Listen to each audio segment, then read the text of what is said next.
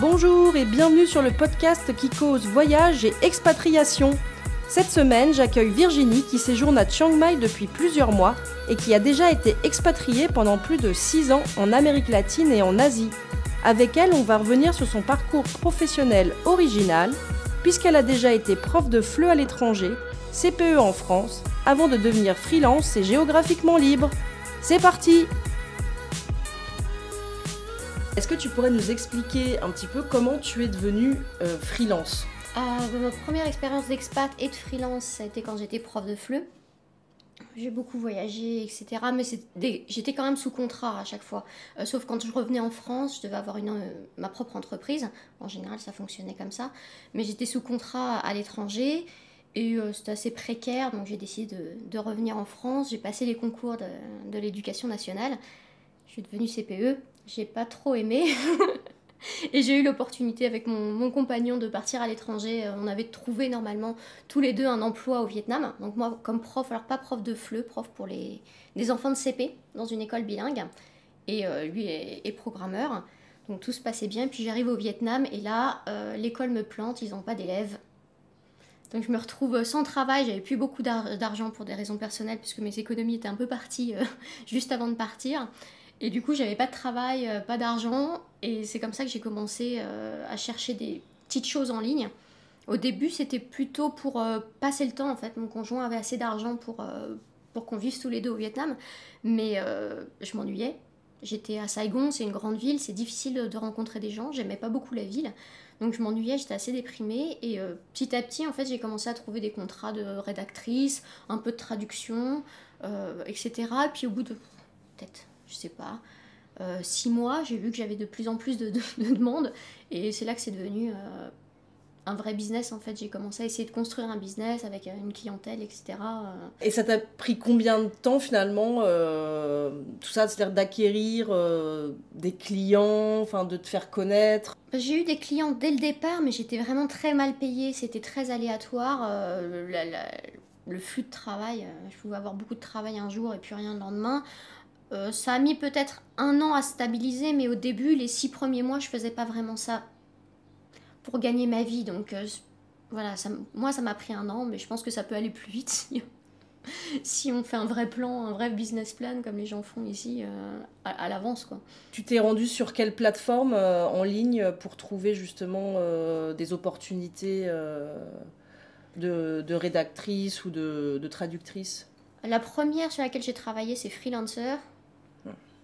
Voilà, je, je travaille plus avec eux parce que j'ai eu quelques problèmes avec des clients. J'ai pas trouvé ça très sécurisé. Et puis les tarifs sont généralement très bas. Euh, j'ai encore plusieurs clients sur Upwork. Euh, des clients que j'ai depuis euh, parfois certains un an. Et après, je suis passée à des plateformes plus basées sur la traduction.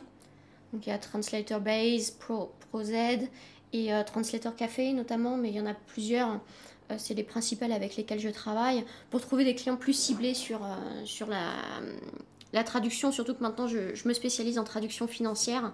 T'étais pas, enfin t'as pas du tout une formation liée à ça. J'ai vu que t'avais fait de la socio et que t'avais fait ensuite sciences du langage Ouais. pour être prof de FLE ou? Je suis linguiste à la base, j'ai fait un peu de sociaux, et euh, quand j'étais à la fac, j'ai toujours fait de l'économie en mineur. En fait, j'ai toujours aimé l'économie, mais je- plutôt la macroéconomie, pas trop la microéconomie, c'est pour ça que je- j'ai jamais voulu faire des études là-dedans euh, spécifiquement. Et en fait, là aussi, c'était par hasard, j'ai trouvé un client pour traduire un, un livre entier de, sur euh, l'investissement dans les marchés émergents, que j'ai bientôt fini d'ailleurs. Oui, un livre, mal- en- un livre entier. ça fait pas mal de temps, ouais, euh, 300 pages sur l'investissement. Et en fait, j'aime beaucoup. J'ai appris énormément de choses et euh, j'ai voulu continuer. Donc, j'ai fait quelques petits euh, webinaires en ligne euh, et des formations euh, pour, pour me spécialiser dans, dans le domaine. Et euh, en termes euh, de rémunération, euh, par exemple pour un livre comme ça, c'est à combien ça peut être évalué enfin... Alors, les tarifs sont au mot. et, euh, C'est un truc des traducteurs, ils parlent jamais de leurs tarifs, mais euh, Non mais une fourchette, Là- parce qu'en plus ça dépend peut-être de ton ancienneté, de Ça ta spécialisation, de plein de choses, mais la fourchette moyenne, on va dire. au mot, parce qu'on parle au mot en général, c'est dans les 8, 8 centimes le mot à peu près. On parle en euros, hein, Ouais, euh, en dollars. en dollars. En général, on négocie en dollars. J'essaye de me faire payer en euros parce que le dollar s'est effondré. euh. Ah bon?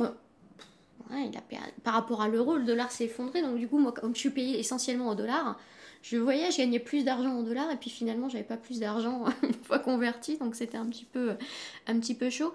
Euh, un livre, là, par exemple, je traduis un livre, euh, un manuel. De... Puisque le livre d'économie c'est plus compliqué, j'ai jamais fait le total parce que je travaille par chapitre. Mais là j'ai un livre de... sur Word, euh, tout ce qui est logiciel, parce que je fais pas mal de logiciels aussi. Il y en a pour à peu près 1500 dollars. Et c'est pas un tarif très élevé. Hein, oui, parce que mine de rien, ça, ça, te prend plus qu'un mois de travail. Après, je travaille jamais sur un projet à temps plein tout le temps. Je trouve ça franchement très fatigant. Euh, donc j'ai toujours plusieurs projets en même temps. Mais ouais, ça prend euh, à peu près un mois, je pense, à temps plein euh, à faire. Donc voilà, pour l'instant, j'ai un bon salaire pour, pour la Thaïlande, stable. Mais je vais revenir en Europe bientôt et là, il faut que je commence à augmenter mes prix parce que c'est pas viable. Tu vis à Chiang Mai depuis 10 mois. Est-ce que tu participes au meet-up et autres événements des, des digital nomades ici?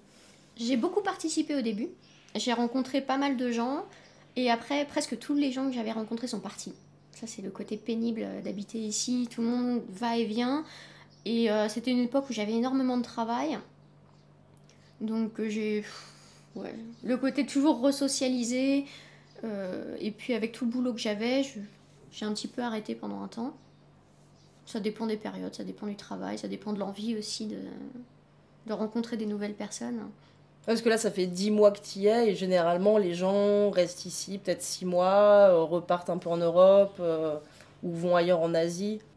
Non, il y, a vraiment deux groupes ici, je pense. Les gens qui restent très longtemps, qui sont là plusieurs années, mais généralement ils ont leur vie sociale et euh, il y en a quelques-uns qui organisent des, événements sur Facebook, mais généralement ils ont leur vie et ceux qui bougent systématiquement. Et voilà, c'est. Il faut avoir de la chance, quoi. faut tomber sur des gens qui restent à peu près au même endroit. Moi, quand je suis arrivée, les trois premiers mois, peut-être, on était un bon groupe, et puis finalement, tout le monde a fini par partir. Et, et est-ce que tu sais si la communauté francophone, elle est importante à Chiang Mai? J'en rencontre assez peu. Il y en a quelques-uns. Je, suis sur le groupe Facebook des, des, Français de Chiang Mai. Il n'est pas très très actif. J'ai pas l'impression qu'il y en ait beaucoup. Après, je rencontre quelques, quelques expats ici qui me disent qu'ils rencontrent eux beaucoup de Français.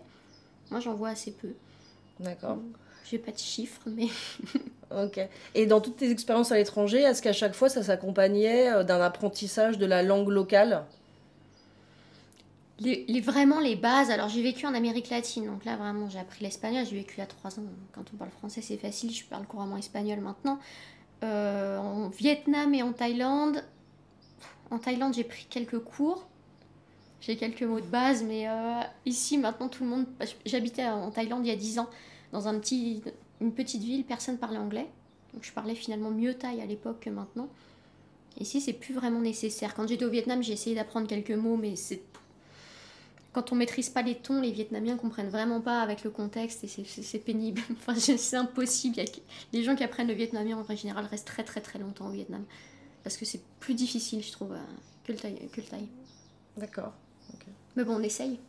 oui, oui, non, non, mais c'est jamais, c'est jamais évident parce que tu te projettes pas forcément sur des années, donc tu dis bon, ça fait beaucoup de, de boulot quand même. Euh, Bon, moi, j'ai jamais, jamais voulu apprendre le, thaï ou le vietnamien bien parler, parce que de toute façon, je savais, en, Vietnam, dès que je suis arrivée, euh, avec les galères que j'ai eues, et en plus, euh, je mets pas la ville, donc je savais très bien que je n'allais pas rester très longtemps. Et euh, même quand on est arrivé en Thaïlande, on savait que ce serait un an, un an et demi, peut-être deux maximum. Mais je, ne me projette pas sur le très long terme en Asie, donc voilà, c'est juste apprendre quelques mots pour être capable de, donner des directions, de les mots de politesse, etc. Euh, les, salons de massage où parfois les masseuses parlent pas anglais pour leur dire qu'il fait trop froid, il fait trop chaud, des choses comme ça, mais j'ai jamais voulu vraiment apprendre le taille comme euh, bien. Ok. Et euh, là, tu es avec ton copain dans le condo, et lui, il a toujours un travail salarié de développeur ou il est à son compte maintenant et il travaille en tant que freelance aussi Alors, ni l'un ni l'autre. Quand il était au Vietnam, il avait un contrat là-bas, dans une boîte. Et ici, il a décidé de prendre un an off parce qu'il est développeur, il veut apprendre un nouveau langage informatique. Donc là, il se forme en fait et il, développe ses propres applications pour, euh, pour s'entraîner, pour avoir un portfolio, mais il travaille pas, euh, il gagne pas d'argent de son, son, travail. D'accord. On en parlait un petit peu tout à l'heure. Est-ce que tu trouves que la vie à l'étranger en tant que freelance, c'est un choix aussi économique Est-ce que tu pourrais vivre avec suffisamment d'argent si tu étais en France avec le même, enfin, tu vois, les mêmes contrats que tu as maintenant alors, à l'heure actuelle, non, mais je travaille, euh, là, ça fait quand même plusieurs mois que je travaille à l'augmentation de mes tarifs, à la construction d'une clientèle euh, directe, euh, qui passe pas par les plateformes ou par les agences, donc qui, paye mieux. Ça, augmente petit à petit, donc voilà, si ça continue comme ça, dans quelques mois, oui, je serai capable d'y aller. Pour moi, j'ai pas choisi avant de partir d'être nomade, j'avais l'habitude de l'expatriation, ça s'est vraiment passé comme ça. Euh, mais c'est pas un choix euh, économique sans plus. Je suis euh, en disposition de l'éducation nationale, donc je peux y retourner quand je veux, si je le veux.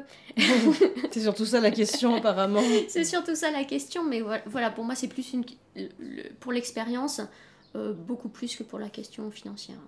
Mais pour, voilà, ici, pour beaucoup de gens, c'est différent.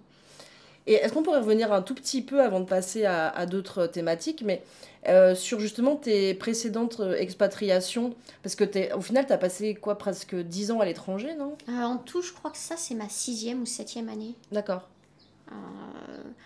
J'étais prof de français langue étrangère, de, de FLE, comme on dit. je me suis expatriée la première fois, c'était en Thaïlande, en 2007, pour faire mon stage de, de fin d'année, pendant un an. Euh, j'ai beaucoup aimé, que ce soit le fleu, euh. J'aimais enseigner, j'ai beaucoup aimé la Thaïlande, euh, voilà, ça m'a beaucoup plu. Je suis revenue après ça un an en France, puis pour des, pour des raisons personnelles, de, vie de couple notamment. Et après, je suis repartie en, Amérique latine, au Mexique et en Argentine. Donc je suis restée trois ans. En trois ans, je suis revenue qu'une seule fois. Voilà, toujours prof de FLE, en contrat local parce que les profs de FLE, c'est généralement du contrat local. Donc j'aimais beaucoup mon travail, je rencontrais des nouvelles personnes, et il y a deux choses qui m'ont fait euh, changer. La, première, c'était euh, les conditions de travail, parce que le FLE, c'est très mal payé, c'est très précaire, et que j'étais toujours obligée de revenir en France, finalement, euh, pour mettre de l'argent de côté. Donc je rentrais chez mes parents, je travaillais comme freelance, je mettais un peu d'argent de côté, et puis je devais repartir. travailler sur le long terme, ça me coûtait de l'argent.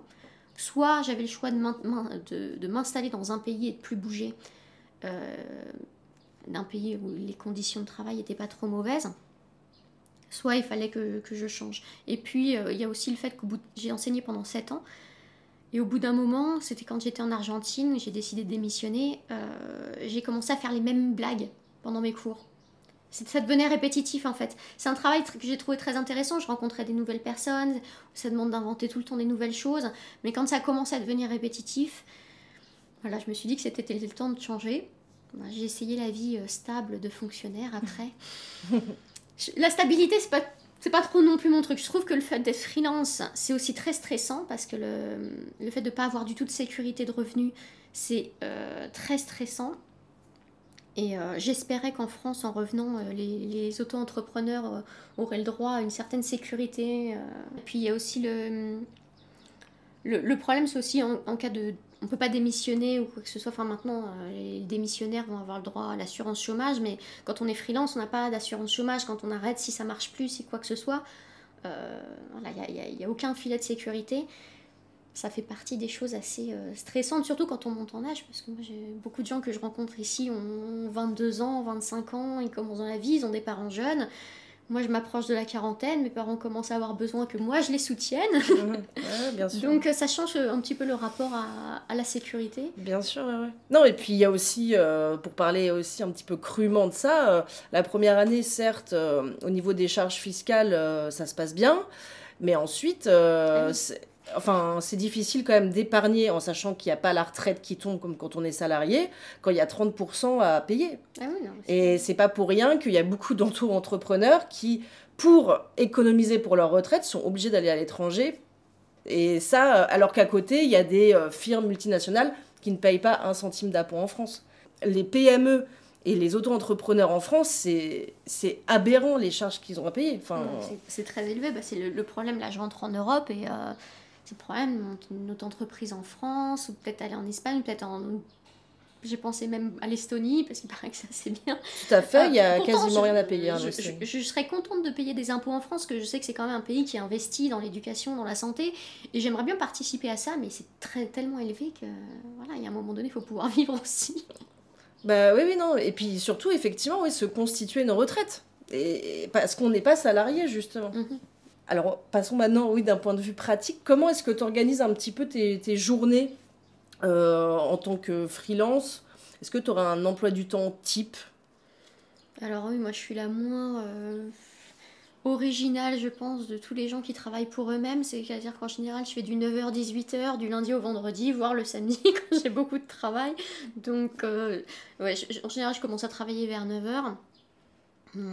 Je déjeune assez rapidement. Je fais souvent une petite sieste où je vais à la piscine. Le côté sympa d'habiter sous les tropiques. et euh, je me remets à travailler jusqu'au soir. c'est. Euh, c'est assez routinier. Alors, je travaille souvent chez moi, mais parfois je vais dans un coworking space ou à des événements euh, où les gens vont pour travailler. En général, on travaille, on parle pas énormément, mais ça fait quand même une vie qui sort un peu de l'appartement, quoi. Et tu pourras en citer justement deux ou trois que tu aimes bien à Chiang Mai Il y en a qui sont intéressés, euh, des coworking space justement. Euh.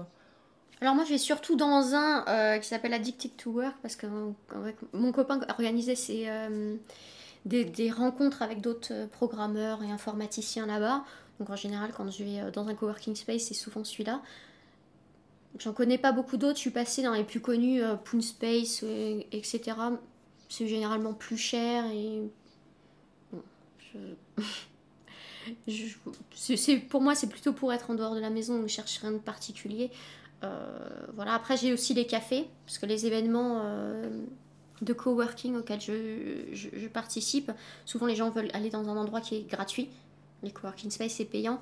Donc il y a aussi des, cafés qui organisent. Il y a le Cube Number 7 qui, qui organise euh, en haut une salle où on peut faire organiser ce genre d'événement.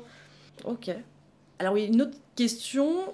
Euh, est-ce que c'est euh, facilement conciliable d'être digital nomade ou freelance euh, quand on est en couple? Parce qu'en sachant que là, vous êtes quand même tous les deux 24 heures sur 24, enfin peut-être pas 24 heures sur 24, mais c'est un rythme de vie assez particulier quand même, de changer de pays assez régulièrement, de vivre ensemble une vie qui n'est pas du quotidien en France. Bah, alors moi, pour le coup, je me considère plus comme expat que digital nomade parce que je, serais assez euh, euh, fixe pour une digital nomade. on, on, bouge pas énormément, ça fait euh, presque un an. Je serais restée en tout un peu plus d'un an dans le même appartement. Parfois, on, voyage, mais bon, lui travaille en général dans, les, dans un coworking space tous les jours. Au début, avec mon copain, on travaillait tous les deux à la maison. Lui, il a, il a beaucoup de mal à travailler à la maison, c'est pour ça qu'il est parti, mais même là, il y en avait un dans une pièce, l'autre dans l'autre. À part pour le déjeuner, on se parlait pas beaucoup en fait. Bah, après, il y a une des questions de personnalité, je pense. Euh, ça peut pas marcher pour tout le monde non plus. Donc la journée, on se voit pas, quoi, comme si on était chacun à notre boulot. Euh, et puis on se voit le soir, donc on a une, une, vie de routine à peu près comme on aura en France, alors avec le soleil et la piscine et un niveau de vie bien plus élevé, mais euh, voilà. Après, s'il fallait bouger tout le temps, Oh, avec les coworking space, maintenant, je pense que ça se fait. Moi, je trouve ça très fatigant, en fait, vu que je, bosse vraiment. Euh, je fais mes 8 heures par jour, quoi. Euh, si je devais bosser à l'aéroport, euh, dans les avions, euh, m'installer, trouver un appart à chaque fois, enfin, je, je sais pas comment les gens font. Ils le font pas très longtemps, je pense. Ou alors, ils ont beaucoup d'énergie, je sais pas. voilà. Après, c'est vrai que là, on pense retourner en Europe. Mon, mon copain lui voudrait retourner dans un travail salarié. Euh, voilà, faut, faut s'organiser, mais je pense que c'est pas plus compliqué. Nous, on est euh, que pour n'importe qui. Maintenant, on est dans un contexte euh, international où les gens bougent pour travailler, que les deux trouvent un travail au même endroit. C'est pas forcément facile non plus. Le fait qu'il y en ait au moins un des deux qui travaille en ligne, ça peut aussi faciliter les choses. Autre chose, tu tiens également un blog? Ouais, c'est tout nouveau. Enfin, c'est récent. D'accord. Et tu t'es, tu t'es formé au web ou c'est bah, du coup ton copain est développeur donc euh, il a peut-être pu t'aider mais euh, ah ouais alors non mais là-dessus lui il est pas du tout c'est pas du tout son domaine non j'ai commencé par j'ai fait mon premier site web c'est en fait c'est mon portfolio euh, de traductrice et là c'est mon frère qui m'a aidé parce que lui il est il est aussi dans les nouvelles technologies, mais plutôt dans, dans tout ce qui est réseau. Et du coup, il s'intéresse beaucoup à l'Internet, donc il m'a aidé à construire ce portfolio-là. Et une fois qu'il m'a expliqué comment fonctionnait WordPress, etc., le, blog, je l'ai fait, euh, fait toute seule. Alors j'ai eu des petits problèmes techniques là encore parce que j'étais, euh, j'ai changé d'hébergeur, donc maintenant il faut que je reconstruise plein de trucs. Euh, et ça fonctionne pas. C'est pas optimal encore, mais ça fait peut-être même pas un mois que, que j'y ai commencé. Ah oui, d'accord. donc c'est tout nouveau. voilà. Mais c'est pas c'est pas bien compliqué. Maintenant, sur Internet, on trouve toutes les réponses qu'on a, mais ça prend beaucoup de temps. Bah, c'est ça, c'est qu'en fait, on peut trouver des tutoriels, mais à chaque fois, il y a un nouveau problème qui s'ajoute à l'ancien, et puis en plus, c'est. Non, mais c'est, c'est un puissant fond. Hein. C'est, on, est sûr d'avoir toujours des choses à faire une fois qu'on tient ce genre de de choses quoi c'est hyper chronophage ouais après moi j'ai la chance quand j'ai des questions aussi mon frère je pose la question et des fois il va rechercher lui, il m'explique en live, en fait on fait une, con et as une personne qui peut te faire aller plus vite quand même. Euh, même il, prend mon écran des fois, il me fait un D'accord. Ah ouais, ouais. Donc euh, voilà, ça, ça, fait quand même une aide technique. Euh. Et, et, tu peux nous parler un peu de, du projet du coup autour du blog? Ouais, moi j'écris aussi, j'ai écrit un recueil de nouvelles et deux pièces de théâtre déjà. J'ai essayé d'écrire un roman, mais pour l'instant c'est en stand-by. et comme j'étais prof de FLE, j'avais des amis aussi qui me demandaient souvent euh, qu'est-ce qu'ils pouvaient faire comme livre en, cours, sur quoi ils pouvaient travailler, parce que j'ai fait des cours de, littérature euh, pour des apprenants de niveau intermédiaire. Et je me suis, je me suis dit qu'il n'y avait pas de quasiment rien pour les gens qui apprennent le français mais qui, et qui veulent lire, à part de se retourner vers la, littérature pour enfants, voire pour adolescents. Et ce qui existe, souvent c'est cher. C'est euh, Hachette-Fleu, c'est les grandes maisons d'édition qui font ça. Donc je me suis dit, j'adore écrire j'avais envie, de faire un projet personnel, parce que quand je bosse tout le temps sur mon ordinateur, je bosse tout le temps pour les autres, et euh, j'ai trouvé ça frustrant. Au bout d'un moment, j'avais envie de faire mon truc. Euh, voilà, comme j'aime écrire, j'ai des profs de fleu, j'ai eu cette idée-là, et du coup, j'écris des, des, nouvelles en français facile. Euh, voilà, puis j'espère peut-être qu'un jour, ça me permettra de faire la promotion aussi de mon livre. Non, non, mais c'est intéressant justement d'avoir ces, ces, textes adaptés en fait à chaque niveau. Parce qu'une fois que ton blog aura un peu plus de contenu et qu'il sera un peu plus connu, on va dire, dans le milieu des profs de FLE, je sais pas si vous avez une petite communauté sur Facebook. Si, si, vu que je suis déjà intégrée dans la communauté, c'est vrai qu'au niveau du marketing, on va dire, c'est euh, plus facile. Ça a très bien démarré en fait. J'ai pas vraiment, je sais pas combien on est censé avoir de vues quand on commence un blog, mais on deux semaines, j'avais 3000 vues ou quelque chose comme ça. Je sais, pour moi, c'est beaucoup. J'étais très fière. J'ai pas de point de référence, mais j'étais très oh fière. C'est énorme. Mais parce qu'en fait, je pense que c'est vraiment le bouche à oreille parce que concrètement, en un mois, Google n'a pas eu le temps de référencer. Enfin, tu vois ce que je veux ah dire? Ah non, non, c'est vraiment mes groupes Facebook de profs de FLE. Puis je suis, je suis intégrée dans ce milieu-là. Donc j'ai mes anciens collègues, j'ai mes anciens élèves qui lisent aussi. Donc voilà, c'est ça facilite la tâche. Quoi. Je pars pas de zéro. Oui, et puis même pour eux, je pense que c'est hyper intéressant. Ils doivent toujours être à la recherche euh, de nouvelles choses à faire lire, euh, de choses qui changent un petit peu, puis qui soient vraiment pour le coup très adaptées à leur public euh, cible. C'est ça, ouais. Et alors concernant la, la, vie à l'étranger, tu te verrais encore hors de France ces prochaines années ou bon là tu m'as dit que vous, aimeriez, vous aimeriez bien revenir un petit peu alors en Europe ou en France? Alors en, le projet c'est de revenir en Europe parce que mon copain dans ce qui vu qu'il veut trouver un travail salarié dans ce qu'il fait euh, il aurait besoin, pour pouvoir progresser, de travailler avec un senior dans son domaine. Et pour ça, il faudrait qu'il aille en Europe. C'est là où il y a le plus euh, d'offres. Après, euh, il y a pas mal d'offres en France, aux Pays-Bas, je crois, en Allemagne. Mais on n'est pas bloqué sur le pays, c'est plus les opportunités de travail qui se trouvent en Europe. Moi, personnellement, j'aimerais retourner en Amérique latine. Voilà. Mais retourner en France, oui, pour quelques mois, pour les vacances, mais j'ai rien contre le fait de me réinstaller quelques années en France, mais je n'y tiens pas particulièrement. Je suis ouverte aux propositions, euh, ça, dépend de ce qui tombe. Et euh, mais je, me vois pas rester au même endroit pendant trop trop longtemps. D'accord. Et, la bougeotte un peu que tu as, c'est, je sais pas, c'est venu euh, de ton environnement familial ou c'est quelque chose que tu as beaucoup voyagé quand tu étais jeune ou, ou à l'inverse, justement, tu pas eu forcément des parents ou une famille qui bougeait beaucoup et tu as eu envie de de t'extirper un petit peu de d'une vie un peu enfin d'un quotidien euh, en France euh. Je sais pas. La question, la question qui n'en finit pas, tu sais, de dérouler. Euh, s'il y a une influence de ma famille, c'est définitivement euh, l'inverse de ce que je fais maintenant, parce que nous, on allait en vacances tous les ans dans la même maison, dans le même village. Donc, euh, non, en termes de, de, de, de voyage, c'était pas vraiment ça. Après, j'ai eu la chance aussi de voyager un petit peu avec l'école. un des avantages d'être en ZEP. On avait des voyages financés à l'époque, maintenant, maintenant il y en a moins, mais à l'époque on avait des bons voyages financés. Et euh, je sais pas, la première fois que j'ai voyagé c'était ici en Thaïlande. C'était un peu par hasard en fait. J'avais pas vraiment pensé à bouger beaucoup, rester. J'avais 24 ans, je pensais pas vraiment à grand chose. Euh, même pas ce que je voulais faire. Je voulais être actrice à l'époque, je crois. J'avais arrêté mes études deux fois pour essayer de lancer ma carrière. Bref, euh, j'ai fait un peu n'importe quoi, c'est pas très linéaire. Et euh, je, voulais partir en vacances parce que ça faisait deux ans ou trois ans que j'avais pas pris de vacances.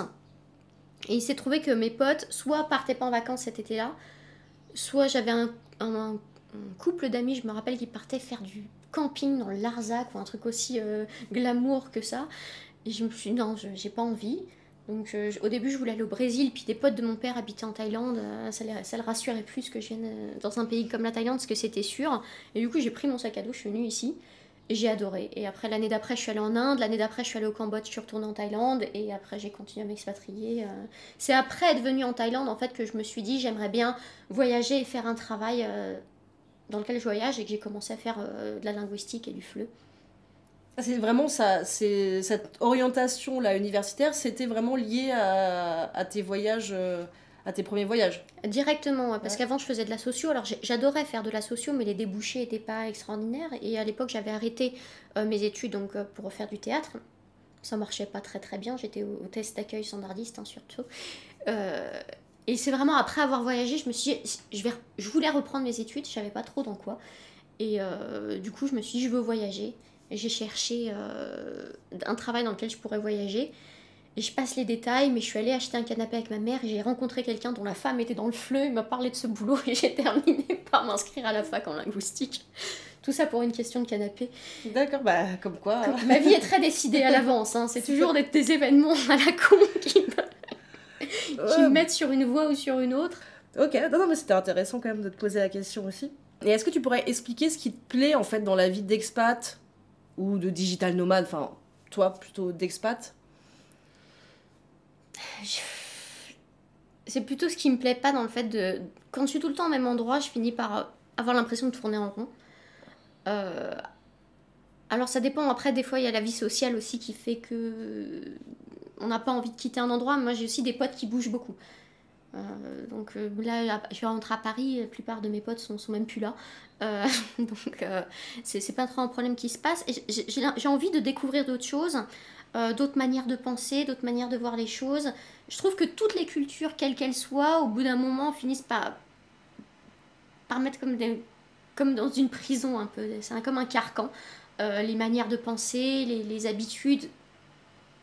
J'ai pas envie que tout ça me me définissent en fait. Et pour moi, le fait de voyager tout le temps, ça me permet d'apprendre toujours plus, de développer ma, ma, vision du monde, la façon de, de, penser les choses. Euh, je sais pas trop comment expliquer, mais. non, mais euh, je suis d'accord, je suis d'accord avec toi. Hein. je suis d'accord.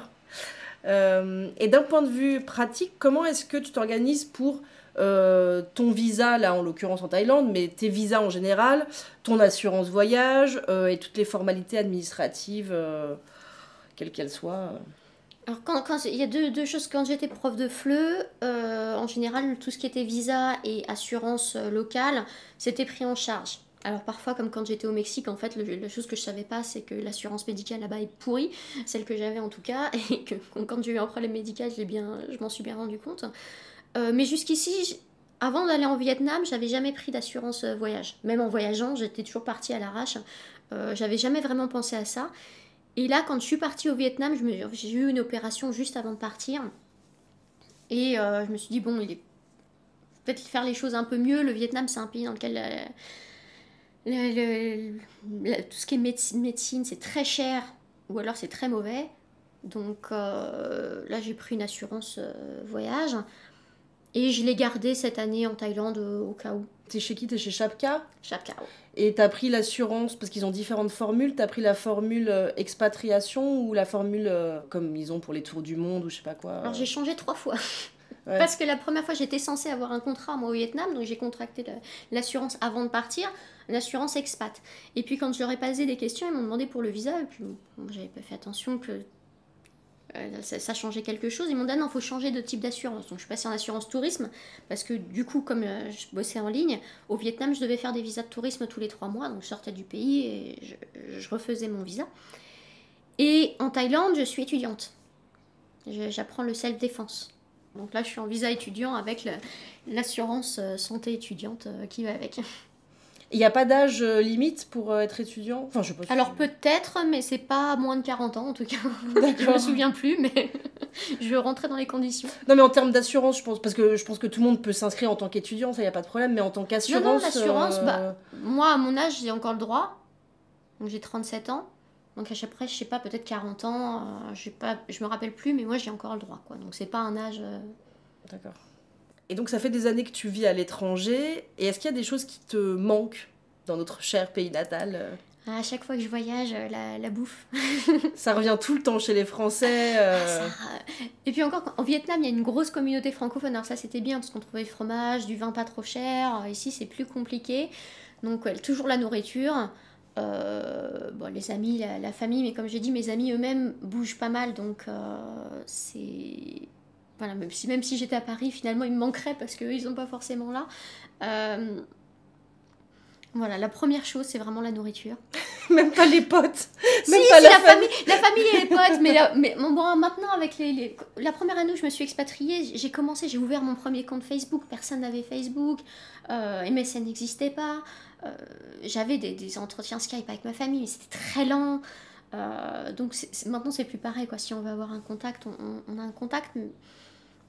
Quand, je reviens, je les retrouve. Euh, la, nourriture en premier, mais il y a une chose qui me manque euh, de France, c'est souvent les débats, le fait de parler politique, surtout en Asie, parce qu'en Amérique latine, ça dépend des pays, mais il y a un peu ça. Mais ici, euh, on parle pas trop de ce genre de choses, quoi. Vraiment les débats un peu animés sur, l'actualité, sur la politique, sur tout ça, ça me manque un peu. Quoi. Mais là, tu parles du coup en tant que personne qui sont expatriées ne parlent pas de ça. Parce que les Thaïs, finalement, comme tu parles pas thaï, et tu, on n'est pas, enfin, on, peut pas savoir ce que eux. Euh, il y a quand même des Thaïs qui parlent très très bien anglais. Hein. Euh, puis moi, pour avoir vécu dans une ville où les gens euh, parlent, où il n'y avait pas d'expat quasiment, mhm. c'est pas trop dans la culture, le fait de critiquer, d'avoir cet esprit critique tout le temps, alors qu'il est peut-être un peu trop en France, on mm. critique tout le temps. Euh, mais ici, il n'y a, pas, a pas du tout. En Asie, en général, c'est pas très développé.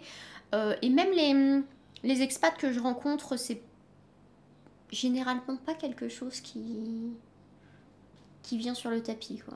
ou très très peu très très rapidement un peu Trump par-ci par-là mais ça non c'est touchy quoi oui alors oui puis après, je sais pas, le fait qu'on soit pas dans le même pays et qu'on connaisse pas forcément très bien non plus le contexte de chacun, c'est un peu compliqué, je pense. Quand, du coup, là, pour le coup, parler avec des Français, du contexte français qu'on connaît bien, parce que c'est notre culture, c'est notre politique, ça amène une conversation, je pense, un peu plus profonde que euh, une communauté qui est faite de plein de gens qui viennent d'un peu partout.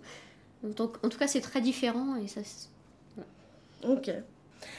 Bah écoute, merci beaucoup. Euh, merci beaucoup pour euh, l'interview. Et puis bah bonne continuation. Merci.